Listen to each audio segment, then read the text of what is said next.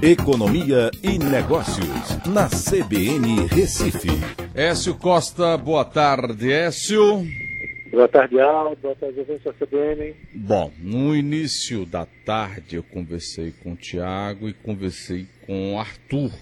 Arthur Maia tem uma casa de câmbio e falávamos sobre essa disparada do dólar. Eu disse, bom, eu achava que eles estavam ganhando dinheiro agora, né? Com o dólar aí subindo.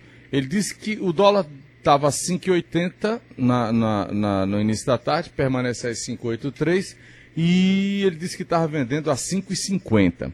Mas que tinha muita gente procurando e eles estavam comprando a 5,30. Uh, o euro ultrapassa aí R$ 6,31 agora.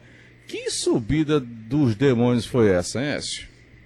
É, Aldo, a gente ontem contou sobre a Selic, né, iria cair é, 50 bips, né, ou seja, 3,75 para 3,25, e aí o Banco Central surpreendeu a todos com uma redução maior de 75 bips, indo para 3, e sinalizando que em junho deve reduzir novamente a taxa de juros. Inclusive, teve diretor do Copom que disse que, por ele, reduziria em um ponto percentual, é, caindo já agora para 2,75.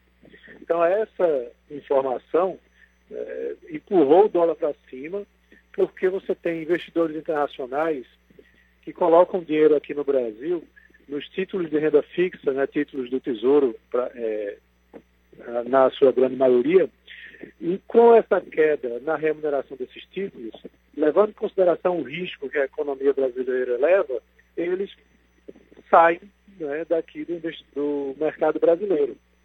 É, porque justamente essa diferença entre os juros aqui é, do Brasil com os juros dos Estados Unidos e de países da União Europeia, que são economias mais seguras, cai né, com essa redução. Então isso pressiona o dólar fortemente.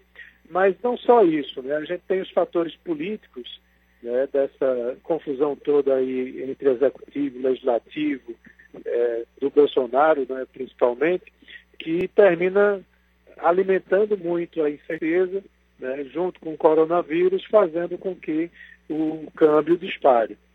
Então essa é uma, assim, um conjunto de diversos fatores, mas que ontem é, foi bastante turbinado com essa questão da redução da Selic. Hoje a gente teve aí essa caminhada em direção ao STF de Bolsonaro, levando Paulo Guedes com ele, que ajudou a amenizar um pouco né, o câmbio. Tanto é que ele deu uma arrefecida na sua elevação, mas ainda continua com forte alta. Então a gente vai ainda viver esse momento de câmbio elevado. O que acontece é que a gente tem uma mudança é, importante na política, né, na forma como ela é conduzida.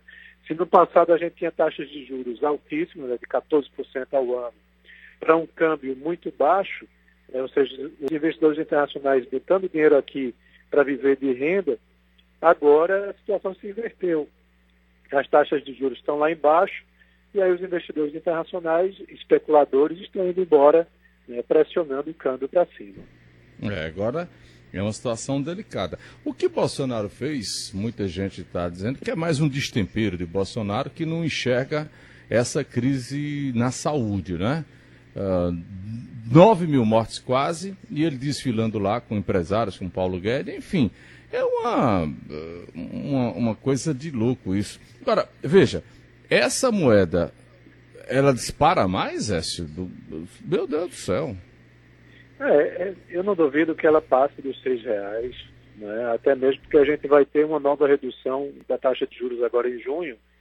Então, como... então, veja, ontem, até ontem ela estava 3,75. A gente pensou que ele ia, ela, ela ia ficar 3,5, né? não foi?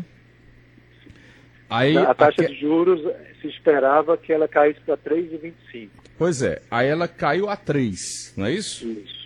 E deve cair talvez mais 0,75, indo para 2,25. 2,25. Bom, então nesse ritmo o dólar vai a 10 reais. 10 reais, bem, hoje em dia não duvido mais nada, né? É, não, é um, olha, nunca, muito difícil. Nunca Agora, diga com nunca. Com certeza, próximo de 7 chega. É, nunca diga nunca nos dias de hoje. Porque né, se você for botar. Tudo bem, uma casa de câmbio pode vender mais barato ou não, mas o dólar a 5,83, uh, ligeirinho ele passa de 6. O euro está em quanto? Tá. 6,31. Quanto é que está a Libra? Libra já passa de 7. Pois é. Ai, e qualquer 10% agora que você aumente é um pulo enorme, né? É, pois é. Então veja, essa, quando é a próxima reunião do Copom? Vai ser agora em junho. Meados junho. Pronto, no meio da pandemia, que ninguém sabe quando é o pico da pandemia. Ninguém, agora ninguém sabe mais de nada. Uh, é, né? Tem okay. analistas dizendo que a gente já está no pico, tem analistas tá, dizendo nada. que a gente ainda está chegando no pico. Né? Vamos, vamos dar uma de analista também? Eu acho que não está nem na metade da metade. Todo mundo é analista agora de Covid, né? Tá bom. É. É, essa parte da saúde eu nem me arrisco mais. Até. Tá tudo tão louco que o cara tem uma dor na garganta, coça a garganta, ele já vai logo fazer o exame, acha que está com Covid, volta. Olha cada vez mais a gente fica perdido. Écio, até amanhã, Écio. Um abraço a todos, até amanhã. Tchau.